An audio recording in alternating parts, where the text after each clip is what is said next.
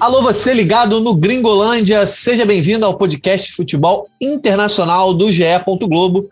Eu sou Jorge Natan e essa é a nossa edição 127. O tema hoje é daqueles que todo mundo gosta de falar e muitas vezes para criticar as famosas data FIFA. Ninguém gosta de data FIFA, né? Mas por quê? Tem que mudar? O que que precisa mudar? Para responder essas perguntas aí que eu não tenho ideia das respostas, Hoje estão comigo Daniel Mondim e Rodrigo Lois. Alô, Mondim, tema polêmico, hein?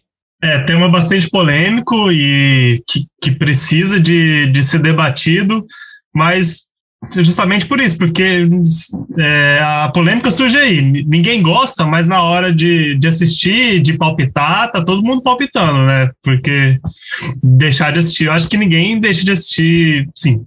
Boa parte das pessoas que não gostam de data FIFA, não deixe de assistir futebol de seleções. Mas é isso, a gente vai discutir, discutir um pouco aí. Pois é. Fala, Rodrigo Lois, está preparado aí também para esse debate? Sempre caloroso? Fala, Natan. Um abraço também para o Mundinho, para todo mundo ligado no Gringolândia. Tava com saudade já de fazer o Gringolândia depois de um tempinho aí de férias, mais do que merecidas. Falando nisso, eu ainda não sou pago para resolver esse problema do calendário da data FIFA. É, eu acho que como... Se fosse, você não estaria aqui. Né? Exatamente. Né? Como o Mundinho pontuou, é um tema muito complexo e, e eu acho, sinceramente, que problemas complexos eles não são resolvidos da noite para o dia ou em poucos meses ou a forceps. Acho que é um tema delicado e eu sinto um pouco de falta de mais jogadores de peso falando sobre o assunto, se posicionando sobre o assunto. Acho que é um tema que afeta diretamente a vida deles e pouco, pouco você vê atletas de, de renome se manifestando sobre a discussão. É mesmo, é mas a cartolagem costuma falar. É, antes da gente mergulhar no nosso debate, eu vou só lembrar para a galera nos seguir no Twitter, arroba gringolândiage. Você pode mandar lá a tua sugestão de tema, comentar as edições passadas, enfim, e até participar conosco nos comentários. Se você esbarrou com a nossa resenha em alguma matéria aí do GE, saiba que você também pode nos ouvir no Spotify, no Castbox ou nos principais agregadores do mercado. E aí você pode se inscrever para receber as notificações sempre que uma edição sair do forno. Vamos cair dentro então do nosso tema. Eu vou começar com uma pergunta opinativa para o Mundinho e para o Lois. É, eu sempre disse aqui no Gringolândia que eu gosto muito de futebol de seleções, gosto de data FIFA, paro para ver é, esses jogos de seleções, inclusive a seleção brasileira, que tem muita gente que não gosta de parar para assistir.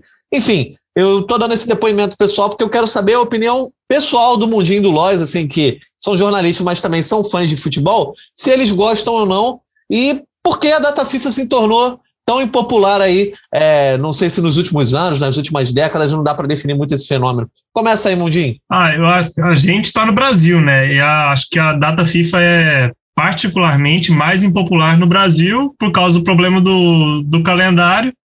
É, principalmente porque desfalca os clubes brasileiros, né?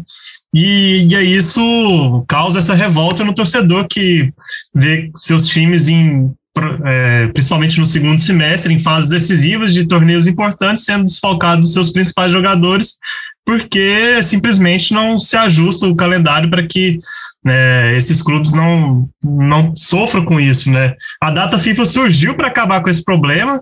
Ó, a, FIFA, a FIFA deixa claro: ó, tem, tem um, esses dias aqui, esse período específico. É, que os clubes precisam liberar, se virem aí para não sofrer com isso. E no Brasil a gente sofre com isso há 20 anos, né? Porque desde que quando a data FIFA foi criada. E até hoje ninguém se mostrou disposto a mudar isso. A gente sabe que a principal causa desse problema são os estaduais, é, e aí nunca estaduais têm é, até hoje 16 datas no, no, calendário, é quase um turno de Brasileirão. É, então, a data, mesmo assim, a data FIFA também é impopular na Europa, porque é, você para o calendário de clubes de jogos bastante competitivos, é, jogos atrativos, é, você dá aquele daquela freada né, nesse ritmo para poder, de vez em quando, jogos pouco competitivos, pouco atrativos entre seleções grandes, seleções pequenas. Então, é, acho que isso também gera um pouco de insatisfação na, na torcida como um todo, na, na, mídia como um todo, e tem sempre problemas de lesões, jogadores que voltam lesionados para os seus clubes. O maior exemplo recente é o Lewandowski, que se lesionou em jogos é, irrelevantes da Polônia, antes do, do jogo contra das quartas de final é, entre Bayern e PSG na temporada passada, desfalcou o Bayern e o Bayern foi eliminado. A história poderia ser muito diferente se ele não tivesse servido a Polônia.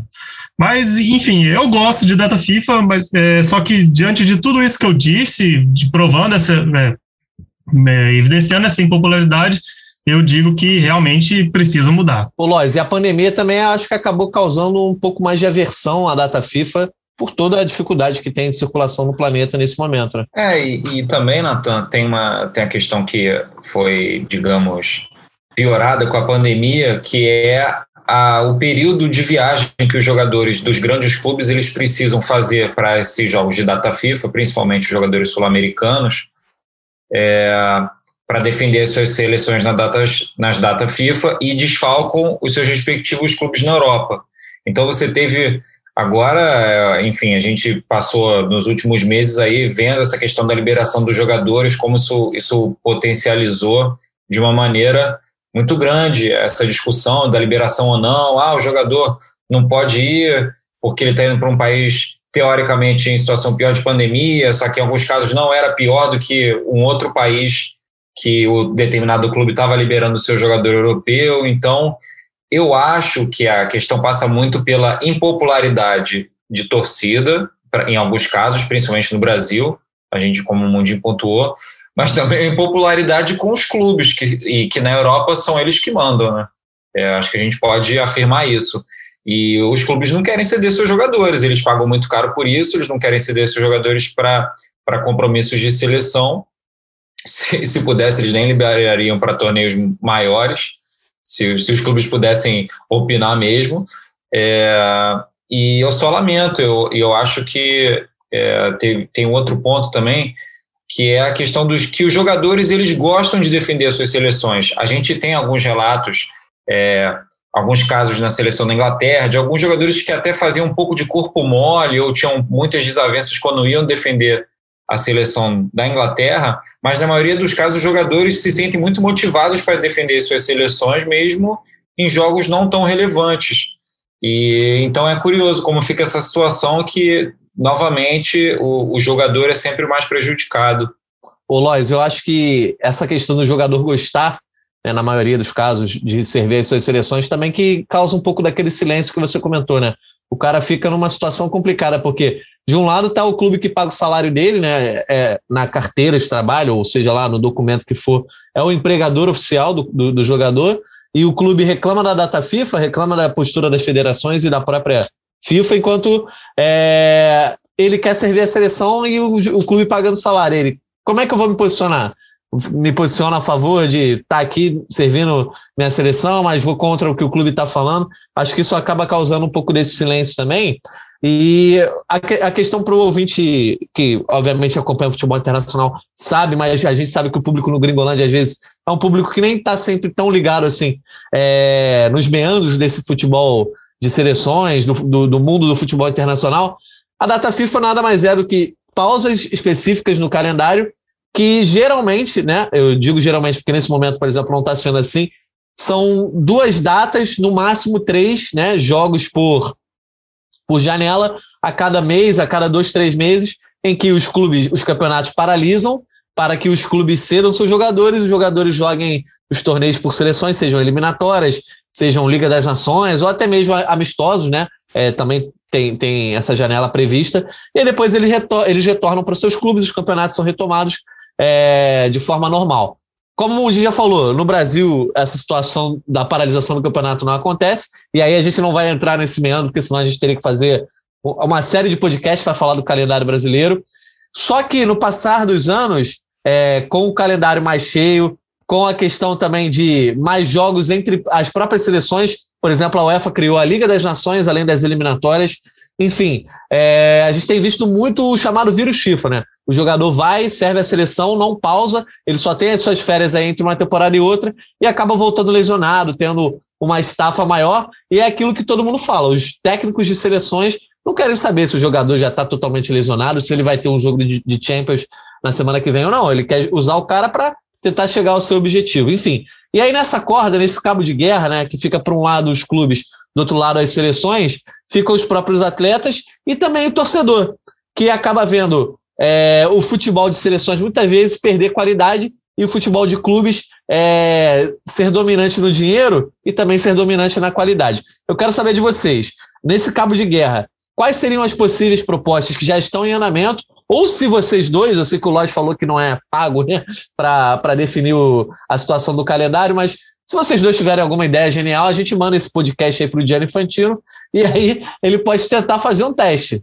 É, eu, eu, gosto bastante da, da ideia que está entre as propostas da FIFA de diminuir a data FIFA, mas ampliá-la em, em, um período que é, seria a ideia principal é de transformar a data FIFA em um mês no calendário.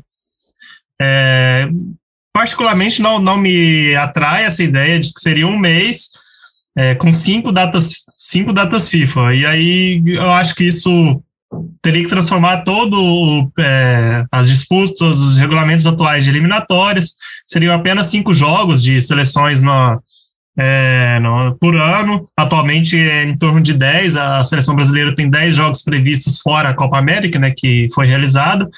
Eu acho que me agradaria se fossem duas datas FIFA, de umas três semanas aí, uma em cada semestre, é, porque se você concentrar tudo em um mês só, acaba que vai ser o jogo quarto e domingo, e aí aquilo que todo técnico de seleção reclama, que não tem tempo para treinar, é, não, se, se reúne pouco tempo. Se fossem dois, dois períodos em cada semestre com um tempo maior para treinar, acho que todo mundo ficaria beneficiado, é, não seria tanto tempo sem ver futebol de seleções. É, do, do, dois períodos em cada semestre com quatro jogos, assim, umas três semanas e quatro jogos, ficaria legal. E aí isso evita eh, as várias viagens, principalmente que sul-americanos e africanos têm que enfrentar é, da, da Europa para os seus países.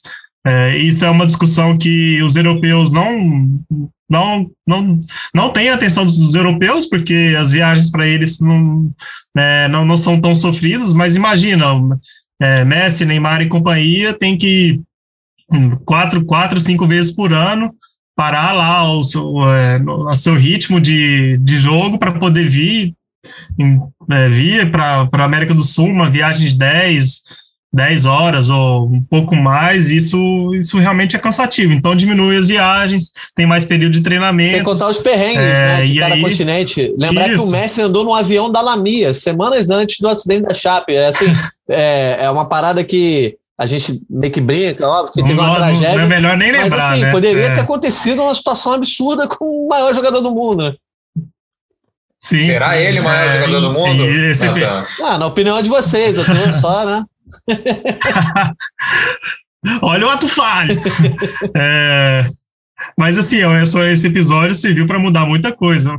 É, então, eu acho que essa ideia é bastante interessante. Eu acho que tem um apoio do, de, das principais entidades de futebol mundial, acho que do, dos jogadores também. É, Mas não tem seu apoio, esse, esse período de janela.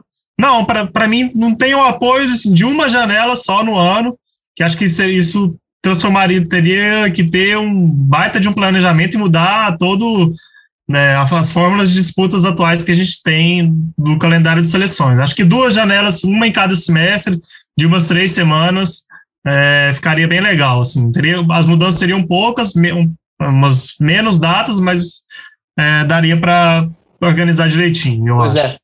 Alô, Infantil. Eu vou, eu vou fazer a pergunta para o Lois sobre esse modelo também, se ele tem algum, alguma outra ideia, alguma outra coisa. Só que eu já me posiciono contra também essa coisa de janela única, e até janela, duas janelas só no ano, porque você também tem diretamente o desequilíbrio técnico. Por exemplo, agora o Casimiro perderia a única janela da seleção brasileira do ano, talvez hoje o, o, um dos principais nomes da seleção, depois do Neymar, do Marquinhos ali, por causa de um problema no dente. E aí a seleção brasileira jogaria, sei lá, quatro, cinco jogos para buscar uma vaga na Copa do Mundo ou uma Copa América de repente, sem os, um dos seus grandes jogadores por conta de uma questão é, física, enfim, tem uma série de motivos que tiram o jogador às vezes de uma convocação. Então, por conta dessa questão técnica, que eu acho que deve, tem que ter mais de uma janela, pelo menos duas, é, de duas a três, para você, ah, às vezes o jogador que não está bem aqui, ele pode estar tá bem ali, e aí você consegue ir mudando esse cenário. Vai lá, Rodrigo Lois. Antes de, de, de, comentar, eu ia fazer uma pergunta. Quantas datas são ao longo da temporada? Que eu agora eu esqueci. Quantos períodos são? É,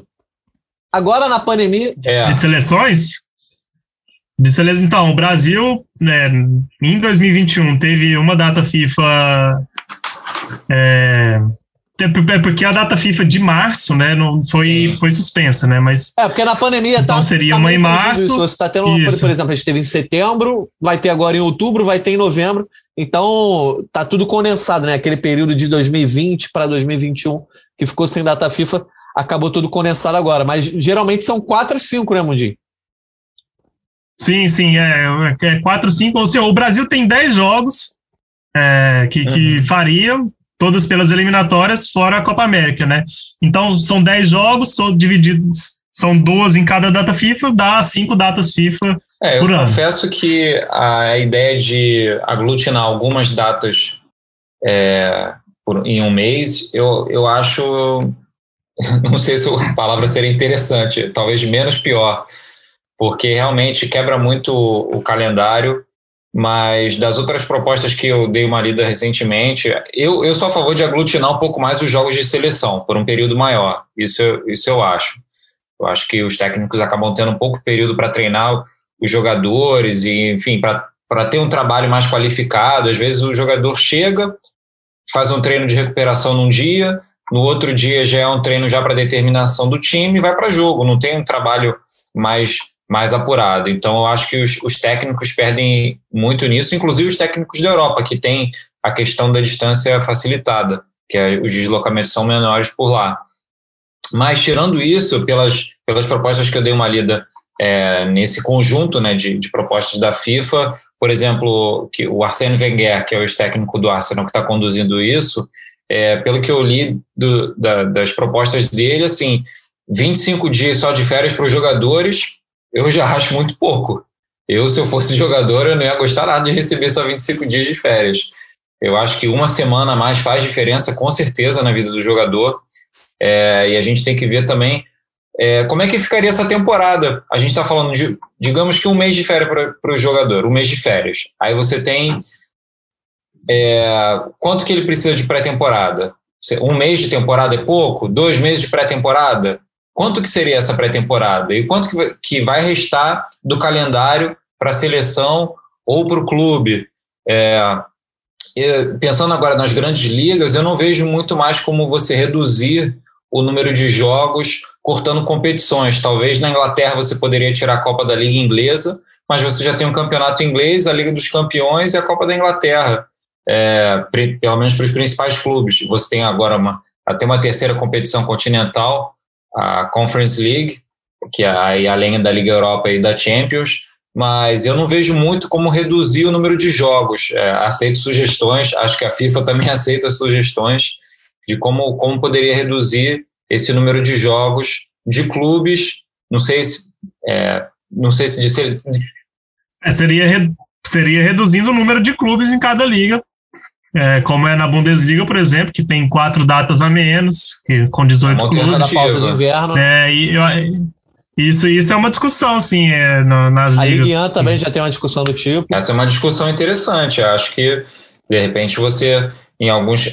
A Premier League, acho que ela tem até um equilíbrio bom, é, com um número maior de, de, de, de times. Mas, por exemplo, o campeonato francês tem uma discrepância muito grande entre os primeiros colocados e os times da parte de baixo da tabela. Eu acho que alguns campeonatos poderiam ser reduzidos. Mas aí você vai reduzir isso em vários lugares, só na França. Eu acho que é uma discussão legal isso, de reduzir. É, mas eu, eu acho que isso esbarra principalmente nessa coisa do conceito, né? Que a gente estava abordando.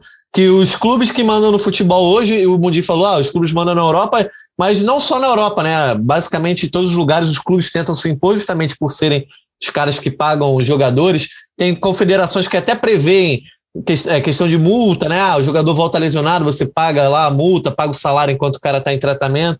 Enfim, é, e também não dá muito para botar. Ó, ele se lesionou no jogo da seleção, mas beleza, ele se lesionou, se lesionou no jogo da seleção, mas ele jogou 10 com o clube antes. É, é que nem aquela coisa assim: é. todo mundo bota a mão numa maçaneta, aí na hora que a maçaneta quebra na sua mão, a culpa é sua? Não, né? Excelente, é, Natan, sido... excelente. Você vai fazer um comentário de uma coisa que eu lembrei de falar. de falar. Eu não sei se isso agravou a percepção das pessoas nos últimos anos, mas o excesso de Copas América nos últimos anos, eu acho que isso deu uma deu uma encorpada no negócio de, de insatisfação com data FIFA. No ranço, né? É.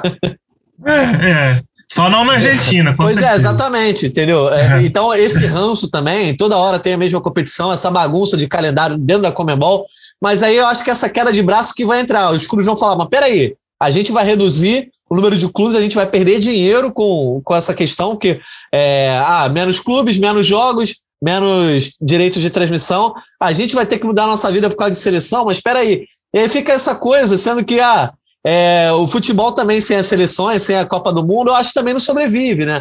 O, o, jogador que às vezes, por exemplo, sei lá, a gente pensando no futebol brasileiro, o cara que só volta para o Brasil porque ele quer jogar na seleção brasileira, se não tiver mais seleção brasileira, ele não vai querer mais voltar para o Brasil. Então, acho que esse ecossistema do futebol, né? Acho que depende muito de, dessa queda de braço que os clubes não querem ceder e as seleções querem pleitear cada vez mais espaço. E aí, o que, que vocês pensam sobre isso? Tem alguém certo nessa discussão? Os clubes merecem ter prioridade? Ah, cada um defende o seu, né? Obviamente. É, não tem ninguém certo, porque justamente não tem ninguém pensando coletivamente. É, eu acho que as, se, se, alguém se alguém for pensar no certo, acho que teria que ouvir os jogadores, assim, porque a gente tem sempre que pensar assim no, é, né, nessa discussão cartoleira entre os cartolas, é, realmente o, os jogadores são pouco ouvidos, assim, né?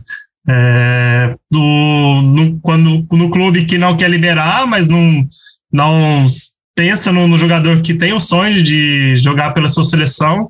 É, eu, eu, lembro dos exemplos na, nas Olimpíadas, que nem a data FIFA, mas assim, a gente teve o exemplo do Pedro e do Gerson, que eles claramente tinham um sonho de defender a seleção na Olimpíada, e o Pedro no Flamengo e o Gerson no Olympique de Marseille, eles não tiveram essa, essa possibilidade. E também não, não tiveram a, é, não se sentiram confortáveis de manifestar esse interesse.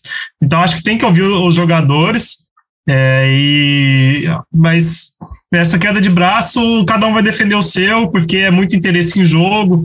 É, eu acho que tem que a, tem que a discussão tem que ter um meio termo aí. É, não dá para acabar com o futebol de seleções também. Eu acho que é, isso, é inimaginável, porque eu acho que sim, a Copa do Mundo ainda é um é, existe essa, discussão: qual é o maior desejo de um jogador atualmente? É a Champions ou a, a Copa do Mundo? Acho que a Copa do Mundo ainda, nessa balança, ainda está uns 70%, talvez.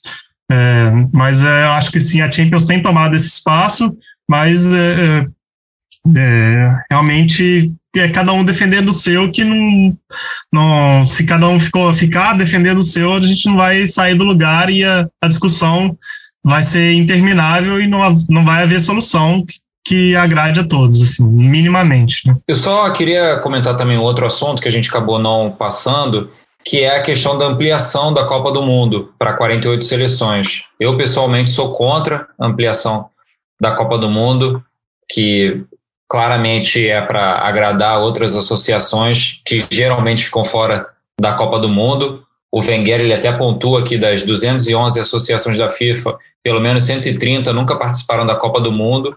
Mas eu acho que a Copa do Mundo é um produto que ele tem que ser tratado de uma maneira diferente. Muitas vezes a gente compara a Copa do Mundo com uma Olimpíada, que reúne, digamos, o suprassumo de vários esportes. Então, para a Copa do Mundo manter esse status, eu acho que ela tem que ser valorizada e eu acho que a ampliação ela, ela só tem um interesse financeiro por trás disso, não da qualidade técnica esportiva.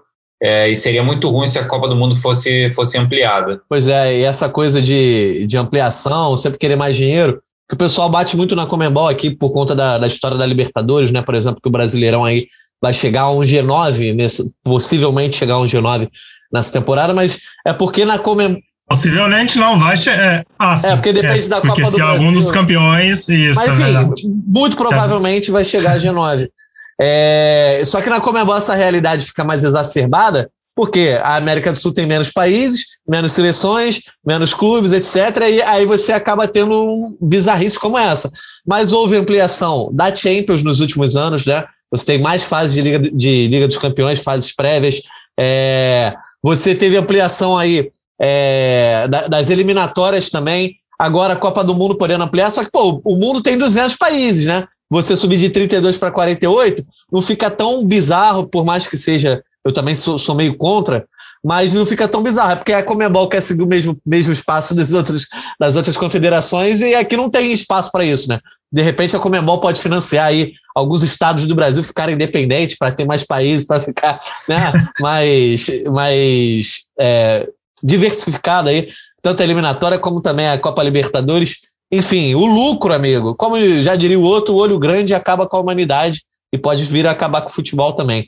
Falando de Copa do Mundo, já que o Rodrigo Lóis citou aí, a gente vai falar de uma outra polêmica envolvendo a Copa do Mundo, que é Copa do Mundo de dois em dois anos, né? Do ano passado para cá, essa ideia começou a ganhar força. Primeiro surgiu como apenas uma proposta, e aí começou a ter um lobby por parte da FIFA, é, sendo em off ou em on, né? Eles falando no microfone. Torcedor, é, treinadores, jogadores começaram a, é, a, a se manifestar sobre isso. Enfim, a situação é: a FIFA vê com bons olhos, por conta, obviamente, de dinheiro, essas coisas todas, enquanto os treinadores se posicionam contra. Copa do Mundo todo mundo gosta, né? Isso aí a gente sabe. E essa tentativa da FIFA para aumentar o interesse pelo futebol de seleção é colocar essa Copa de dois em dois anos, também, obviamente, prevendo mais dinheiro, essa questão do olho grande. Enfim, vamos então tentar explicar esse lobby chamando a participação especial do Martim Fernandes, que é o homem que conhece mais de FIFA do que o próprio Gianni Infantino. Então, Martim, chega mais aí, traz um pouco dos bastidores aí sobre o interesse da FIFA na Copa do Mundo de dois em dois anos. Agora em dezembro a FIFA deve anunciar se leva adiante o seu plano de fazer a Copa do Mundo a cada dois anos ou se vai deixar as coisas como estão e manter a frequência de uma Copa do Mundo a cada quatro anos. Essa é uma ideia do presidente da FIFA, Gianni Infantino, que vem na mesma esteira da ideia de aumentar o número de participantes da Copa do Mundo. A partir de 2026, a Copa do Mundo passa a ter 48 seleções e não mais 32 como aconteceu nos, nas últimas edições. A lógica por trás disso é mais jogos, mais países envolvidos, mais dinheiro, mais países interessados na Copa do Mundo, tornar o jogo mais global, mais interessante para mais gente e a Copa do Mundo mais acessível para mais países. Essa é uma ideia essencialmente da FIFA, que conta com muito apoio assim nos, nos países, nos continentes que têm menos tradição no futebol. E por outro lado, conta com muito, tem muita resistência por parte da UEFA e da América do Sul. O presidente da UEFA chegou a dizer que se esse plano for levado adiante, a UEFA vai boicotar a Copa do Mundo a cada dois anos. Algumas seleções grandes, algumas é, associações nacionais importantes, como a Alemanha, Portugal, já se manifestaram contra a ideia. Por outro lado, algumas outras, como a França, por exemplo, se manifestaram a favor. Na semana passada, a FIFA fez uma longa, uma, uma grande é, teleconferência com, com as 211 associações nacionais de futebol, nas quais elas colocaram ali as suas observações ao projeto, né? Algumas a favor, outras contra. O Brasil ficou em silêncio, a CBF não falou nada, não falou nem que, que é a favor nem contra, mas a CBF a gente sabe que deve é, seguir o posicionamento da Comebol, que é ser contra. Então, por enquanto tá um grande é, tá uma grande tá difícil de prever o que vai acontecer. Ninguém ninguém sabe dizer ainda nem na FIFA como vai ser esse processo de votação se vai se vão ser todas as as associações nacionais que vão votar ou se vai ser dentro do conselho da FIFA que tem 36 membros. Então isso ainda tá tá muito indefinido minha opinião se vai vingar ou não não sei vai depender do quanto a UEFA e a Comebol conseguirem manter firme a sua, a sua posição de boicotar essa Copa do Mundo a cada dois anos. Se essas duas confederações continentais, que são as principais, mantiverem é, esse, essa posição, é muito difícil que passe.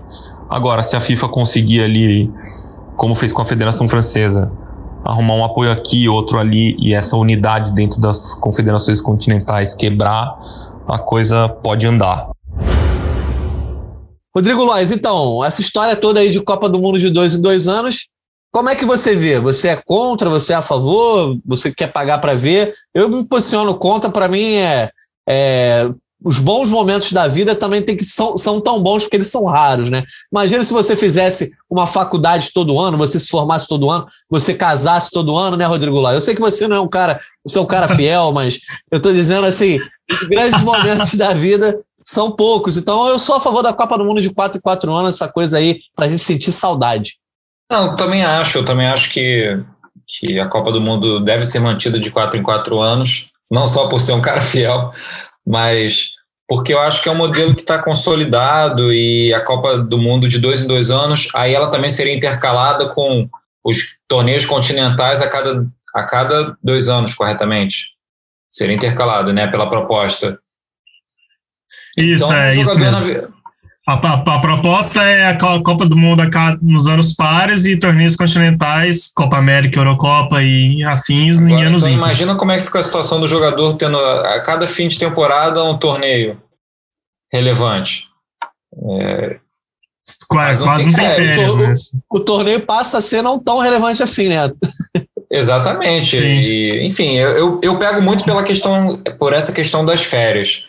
Eu acho que se a ideia é, que se diz, né, que algo, algo, parece que é esse o argumento, mas no fundo para mim não é, que é a preservação dos jogadores e a, a melhora da, da qualidade técnica e física dos jogadores para os grandes torneios, você colocar um, uma grande competição a todo final de temporada, não vejo como isso acontece. Pois é, Mundinho, você, o que, é, que, que, você pensa sobre isso? Só dando um adendo aqui, o Mundinho também é um cara fiel, casado também, eu também sou fiel, mas eu sou uma brincadeira, tá, galera? Ninguém vai. Ninguém aqui do Gringolândia é infiel, não. é, não que a gente saiba, mas uh, uh, eu também sou contra, assim. Uh, a gente imagina a quantidade de jogadores, pensando assim, só nesse aspecto da falta de férias, né?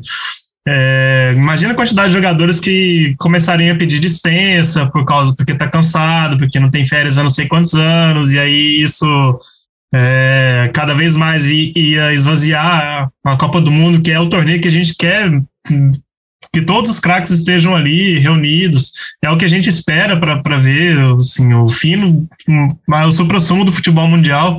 Eu acho que isso acabaria é, baixando muito o nível técnico da, da Copa. Assim, é, até agora a gente tem visto só assim, de, de entidades relevantes e até é, jogadores e ex-jogadores, alguns relevantes contra essas ideias, a não ser que são aqueles que estão que fazem parte do lobby da FIFA, né, que é o time de, de Legends da FIFA. Então, o Ronaldo, que faz parte do time de Legends da FIFA, é, se diz favorável, é o, o Cafu, o Kedira, é, o Wenger, que é o diretor da FIFA, que é tá, por enquanto é o mentor dessa ideia, né? Que, mas enfim, eu só queria fazer aqui um papel de advogado do diabo para, eu sei que o motivo principal dessa ideia é financeiro, porque a Copa do Mundo é o que gera boa parte da receita da FIFA, receita bilionária da FIFA, então tê-la de dois em dois anos aumentaria substancialmente essas receitas, mas tem outros,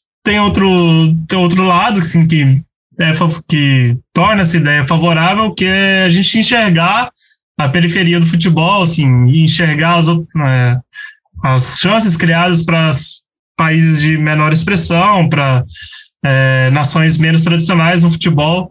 É, até o Danny Jordan, que é o presidente da Federação Sul-Africana, disse que se houvesse Copa do Mundo de cada dois, cada dois anos, Gana teria muitas chances de conquistar a Copa do Mundo em, em 2012, né? Depois de 2010, Gana foi eliminado, todo mundo lembra, para Uruguai na, nas quartas de final, com na mão do Soares e o pênalti perdido pelo Jean no último minuto. É, tinha um time realmente muito bom. E, e, ele diz que a Copa do Mundo de quatro em quatro anos não ajuda a evoluir assim as seleções africanas.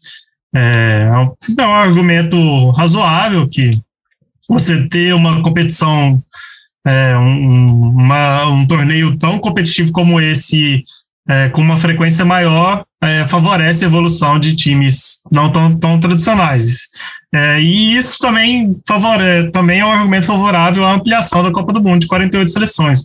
A gente que está na Copa do Mundo em todas as Copas, a gente que já ganhou é, cinco vezes e só quer ver o Brasil enfrentar a Argentina e as grandes seleções europeias, a gente realmente tem dificuldade de pensar, de se colocar no lugar desses outros países. Mas, é, dito tudo isso, eu continuo contrário. Só queria é, ligar claro, esse, esse, sinal de alerta que eu acho que é, eles merecem atenção é, também. Só, porque, só, um, é, só um complemento lá, em relação lá, lá. a isso, que era uma coisa que você estava pensando quando você estava falando e, e, também lendo antes a entrevista do, do Wenger para o Martim, é a questão do desenvolvimento né, dessas seleções que, e desses times, é, desses, jogadores dessas seleções, digamos, de menor expressão, participando de um evento como a Copa do Mundo. Mas esse desenvolvimento de, dessas seleções e dos jogadores dessas seleções depende de investimento. É, será que esse investimento já viria como consequência direta da participação? É, será que a FIFA não deveria ter é, colaborar mais com o desenvolvimento é, de base de, de, desses países, dessas seleções? É, só, um, só uma questão.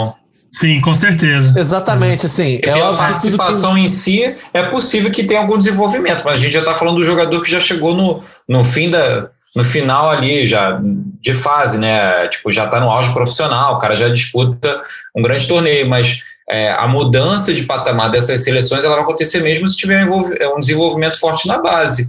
Isso depende de investimento. Se esse investimento vai ser via governo desses países, ou via clubes, ou via federação, ou via FIFA, fica a questão. Pois é, tudo tem seus dois lados, e o Mundinho trouxe muito bem a visão é, que a gente não tem aqui, por ser não só um país que participa sempre, é campeão, mas que está em uma das duas confederações mais privilegiadas aí do, do futebol mundial. É, e são esses caras também que têm muito poder de voto, né? A gente sabe que a escolha aí de Sim. Copa do Mundo. Tem o mesmo poder de voto que uh, os países tradicionais. Exatamente. E, e isso tem, tem feito, é, causado algumas escolhas polêmicas nos últimos anos, inclusive a Copa do Mundo no Catar, enfim. É, mas também o amigo de Gana, que ele falou? Era o presidente da Federação Sul-Africana comentando sobre a Gana é, Ele é um pouco brincante também, porque assim, a, raz a razão principal do futebol africano não se, não se desenvolver é, número um, é, certo preconceito que se tem com, com os países periféricos, né? principalmente aí com, com o continente Sim. africano no futebol mundial. É, o dinheiro que é mal usado por essas próprias federações, com questão Sim. de corrupção, etc. E também é, é, os interesses que as federações têm, que às vezes não é no futebol de base, como o Rodrigo Lóis falou. Mas, enfim, isso é outro. É, com certeza. É para outra hora, né, Mondinho? Vamos então, vocês, vocês falarem sobre é, Copa do Mundo, sobre essa questão dos países mais afastados. Dá para a gente bater o martelo, então, aqui que os enfrentamentos locais já não despertam tanto interesse? Né? Por exemplo, a gente tem uma Liga das Nações aí que, ah, a Eurocopa, beleza, o supra-sumo aí do futebol depois da Copa do Mundo. Mas a Liga das Nações já não desperta tanto interesse, uma Copa América também não. E aí, se a gente for entrar na, na, na questão do, da, da Ásia, da África, da CONCACAF, muito menos, né? Vocês acham que a solução é essa? Tirar espaço dos enfrentamentos locais e dar mais protagonismo para um enfrentamento geral, mundial? É, eu, se eu fosse nesse ritmo de sugestões, de, ca de caixa de sugestões para o Infantino, eu é, gostaria muito de uma Liga das Nações mundial, mundial é, mas acho que é, há vários argumentos contra, mas é porque a gente quer isso, né? Quer mais enfrentamentos entre seleções de, é, de continentes diferentes. Estou cansado de ver o Brasil vencer o Peru. cansado de ver o, o Brasil jogando contra né, a, a Bolívia e para de, é, batendo recorde atrás de recorde. E aí, quando vai jogar contra a Argentina, o jogo não acontece, né? Mas enfim. É, é, eu acho que a gente precisa disso, né? Mas é, é, é realmente por problemas de deslocamento, de calendário, é, é muito difícil. Só que aí, puxando para a Liga das Nações, é, a gente está agora na véspera, nas vésperas das semifinais da Liga das Nações, realmente não tem sequer assim um décimo do, do, do interesse e da atenção que a Eurocopa teve, assim, não, jamais, assim, quem ganhar a Liga das, das, Nações não vai chegar aos pés do, do que foi, não, não representa o que foi o título da Eurocopa pela Itália. Não, não, não olha que a Liga das Nações, a UEFA tentou fazer mecanismos de que é, influencia no ranking, influencia até na questão de classificação para as competições, Sim. enfim. Não é uma competição só de amistoso, assim. A UEFA tem tentado trazer peso, né, Olás? Exatamente. É, eu, sinceramente, eu sou contra a Liga das Nações. Eu acho justo cada confederação ter a sua competição continental, Copa América, é, a Eurocopa, a Copa Africana de Nações, todo, é, cada continente ter a sua competição, mas eu confesso que aí essa, esse acréscimo que foi a Liga das Nações, eu, enfim, minha opinião, duvido que alguém na UEFA tenha se importado. Mas eu preferia que o espaço para amistosos, eu achava interessante, sempre achei, não sei se é saudosismo meu, mas a expectativa por um amistoso contra uma seleção de peso era uma coisa interessante. Não esses amistosos que foram vendidos, é, de contrato, vendidos para, enfim, países é, sem menor expressão, é, relevância futebolística, só, só por questão financeira. Agora, amistoso de verdade contra, contra as superpotências, eu achava, eu achava interessante, ainda acho. É, eu lembro quando o Brasil foi enfrentar a Alemanha, é, acho que em março de 2018, né? Que foi assim, foi um jogo muito grande, assim, que pelo menos aqui no Brasil criou uma expectativa enorme, foi primeiro Brasil e Alemanha, depois o 7 a 1 O Tite, eu lembro que na época, depois de ter vencido por 1 a 0 gol do Gabriel Jesus, ele admitiu que estava muito nervoso por causa desse jogo. É, acho que expõe um pouco disso que o Ló está falando. E aí, né, mais um lobby pela Liga das Nações Mundial, que eu, que eu tô lançando agora.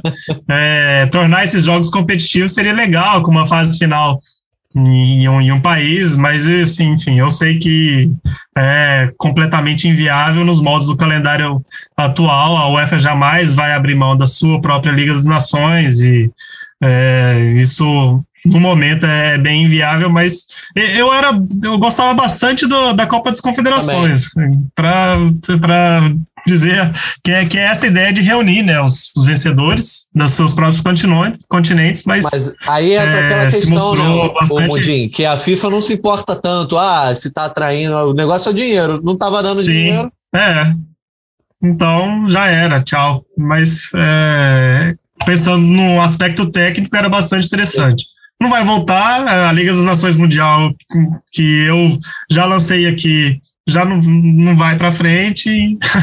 é isso aí. Vamos ver, de repente o Infantino vai ouvir e vai se compadecer. O negócio ah, é, é. Vou, mandar um e-mail lá para diane.infantino.com. o negócio mundial é show me the money. Se for uma proposta aí que vai dar dinheiro para todo mundo, eu acho que a FIFA e a UEFA embarcam nessa. Enfim, mas por falar em Liga das Nações aí, a fase final da segunda edição vai rolar nessa semana. Diferentemente da primeira vez, o Final Four parece ter, ter sido escolhido ali a dedo, porque na Liga das Nações passadas, foi disputada aí entre 18 e 19, né? A gente teve Portugal e Holanda fazendo uma final, uma forma até surpreendente, e os outros finalistas foram Suíça e Inglaterra, né? Enfim, esses times não eram vistos na época como os melhores da Europa, né? A França tinha sido campeã mundial logo antes. E dessa vez está diferente. A gente tem Itália contra a Espanha numa semifinal e Bélgica contra a França na outra. Só para você que está ouvindo aí, a gente está gravando na quarta de tarde, então você pode estar tá ouvindo depois de conhecer já os dois finalistas. Então, é, não se assuste aí se tiver um pouco fora do tempo, mas a gente queria puxar esse tema para fechar o podcast falando de campo e bola. Bom dia, Lois. A Liga das Nações aí, com esses quatro times que tem a Itália campeã da Euro, a Bélgica que eliminou o Brasil, é a primeira colocada do ranking mundial da FIFA, a França, que é a atual campeã mundial, e uma Espanha que está em descrédito, mas sempre está entre as principais é, candidatas ao título. É, dessas quatro aí, pode se definir o time europeu a ser batido no Qatar em 2022? Vai lá, Lois. Olha, sinceramente, eu acho que eu acho que sim. Eu acho que eu não sei se tal, vocês pontuariam aí alguma outra seleção é, com grandes possibilidades? Acho que Talvez a Inglaterra, né? Acho que uh, isso, a Inglaterra entrando no lugar da Espanha ficaria, formaria esse top 4 da, da Europa. Pois é, porque tirando essas seleções, eu estou tentando resgatar aqui o ranking da o ranking atual da FIFA. É... é então, eu acho que a, talvez, talvez a Espanha na opinião de muita gente, seria substituída ou por Inglaterra ou por Portugal ali. Mas também não é nenhum absurdo a Espanha ser uma, uma candidata, né, uma seleção cotada para ser campeã mundial. É, talvez Portugal também você poderia mencionar, mas eu acho que, que não foge muito disso e eu confesso que eu tô, eu tô com expectativa para essa, essa reta final da Liga das Nações. Acho que os jogadores dessas seleções têm jogado muito bem, Infelizmente, a Espanha vem muito desfalcada para essa, essa semifinal contra a Itália. não tem vários jogadores, o Morata, o Gerard Moreno, o Jorge Alba, o Pedro, enfim, vários jogadores que não foram para essas semifinais. Então, acho que a Itália, por tudo que já vem consolidando nos últimos anos, campeã da Eurocopa e também com essa diferença de jogadores com, é, com possibilidade né, de jogar, que foram convocados, que estavam em condições de, de jogar, é, acho que a Itália é bem favorita. E esse outro confronto da Bélgica com a França, eu confesso que eu não tenho, não tenho palpite, não. Olha, eu, eu acho assim, é, respondendo a sua pergunta, se essas semifinais vão é, revelar quem, quem são, quem é o adversário a ser batido em 2022, eu acho que não. É, isso aí já ficou claro na, na, Eurocopa, que é a competição que realmente valia. Só, só, só se a Itália assim, tiver uma atuação muito ruim, é, foi eliminada uma goleada, assim, acho que nem assim vai mudar o status da Itália atualmente, que chega para essa semifinal com um recorde de 37 jogos invicta, um recorde mundial entre é, seleções. Mas acho que essa é uma boa oportunidade para, principalmente para a Bélgica, que é, é, um time bastante falado, é o líder da ranking, do ranking da FIFA atualmente, é uma oportunidade, oportunidade para ganhar alguma coisa e aí sim mudar um pouco de patamar. É, a Bélgica, nesse momento, até no nosso Power Ranking que a gente faz de favoritos da Copa, a Bélgica está sempre ali, quarto, quinto, não sai dali, de repente se ganha essa Liga, da, a Liga das Nações, eliminando uma França e aí depois um possível enfrentamento contra a Itália na, na, na final, vai apagar um pouco da má impressão deixada na Euro, é, que foi eliminado pela Itália na, na, nas quartas de final, quando foi dominado né, durante boa parte do jogo. Então, acho que para a Bélgica vale bastante. A, mas para as outras duas favoritas, Itália e França, não, não vai mudar muito o status de favoritos que elas já têm para a Copa do Mundo. Eu perguntei isso, o Mundim, porque a questão é a seguinte: a Itália, beleza, já está com seu status, já está com seu status consolidado, né? Mas a questão, por exemplo, da França. A França, voltando a dizer, a galera já pode saber até que a França já passou, não passou. Mas a França goleia a Bélgica na semifinal. Na uma final aí pega a Itália e goleia também. Enfim, a França que nunca explodiu desde 2018 explode agora. Eu acho que pode botar aquela pulga atrás da orelha. Ah, Sim, sim, concordo, Entendeu? concordo. Então, eu, eu é, acho que ou então não, pode não, confirmar a Itália. A Itália ganha da Espanha, ganha a final e aí acabou, não tem para ninguém. A Itália é grande favorita eu acho que pode definir, porque as eliminatórias não tem muita coisa assim, né? Que chame a atenção. Ah, ou confirma de forma muito fácil, ou então cria dúvidas com relação a algum time. Ah, teve dificuldade para se classificar. Mas aí, só para a gente não deixar de falar da América do Sul, passando a régua já no nosso podcast, na América do Sul, a gente tem uma seleção brasileira aí totalmente dominante nas eliminatórias, pode até garantir classificação nesses jogos agora de outubro, mas a Argentina parece ter ganho um ar maior de badalação com o título da Copa América, né? Todo mundo já olha para a Argentina. Para mim, não faz o menor sentido exaltar tanto essa Argentina porque ganhou uma Copa América com estádio vazio no Brasil. Eu acho que é o mesmo nível que tinha no começo aí desse ciclo, né? Tá ali perto do Brasil, mas o Brasil ainda é melhor. Mas essa é a minha opinião. Quero saber como vocês enxergam o cenário sul-americano. Além de Brasil e Argentina, quem mais vocês botariam ali de olho? Mundim, começa você, por favor. Não, eu discordo do, do Natan. Eu acho que a Argentina, assim, mudou de patamar. É um time bastante é, muito mais estável, muito mais é, com um padrão tático já mais bem definido, com um grupo muito bem definido. Tanto é que o Scaloni ele repetiu a escalação da final contra o Brasil na, nos, é, nos, jogos, nos últimos jogos, os dois jogos que fez, né? É, na rodada de setembro é, ele repetiu na, no jogo contra o Brasil, né, no jogo que não ocorreu.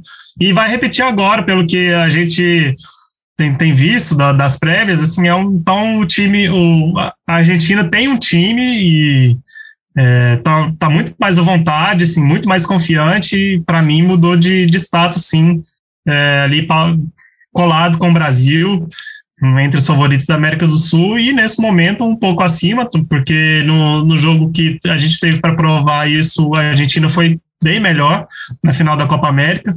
É, e, então eu acho que é, a Argentina está assim num, nível acima e tem bons jogos agora para poder provar isso. Tem para jogar contra o Uruguai, jogar contra o Paraguai. São, são bons jogos para poder colocar à prova essa boa fase. É, tem um jogo contra o Peru também. E aí, é, tirando as Brasil e Argentina, é, o, o, a gente sempre tem o Uruguai, mas o Uruguai não teve Cavani Soares durante, acho que 90% das eliminatórias, vai ter agora.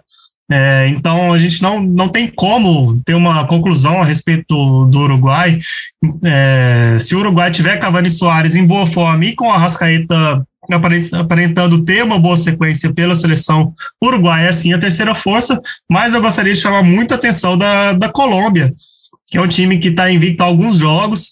É, o Reinaldo Reda parece ter ajeitado esse time é, e tem jogadores em ótima fase. O Luiz Dias está em ótima fase no Porto e na seleção. Eu acho que a Colômbia tem condições de, de surpreender. A gente tem um pouco desse viralatismo de dizer que ah, a América do Sul é só é, só Brasil e Argentina. Se eu acho que se eu, acho que se a Colômbia disputasse Eurocopa tinha totais condições de chegar à semifinal. Dinamarca chegou, por que, que a Colômbia não chegaria? É, a Colômbia por pouco não eliminou a Inglaterra na última Copa do Mundo. Então, enfim, eu acho que é, a Colômbia é um time que pode surpreender bastante. Eu ia elogiar a Colômbia também, Ruedão da massa aí, fazendo um bom trabalho. O Rueda que já é pedido na Colômbia desde que ele foi campeão é, com o Atlético Nacional de 2016. Ele é um nome que fica rondando ali, é sempre uma sombra para a Colômbia. Enfim, foi para lá depois de dirigir a seleção do Chile, um trabalho que não foi tão bom.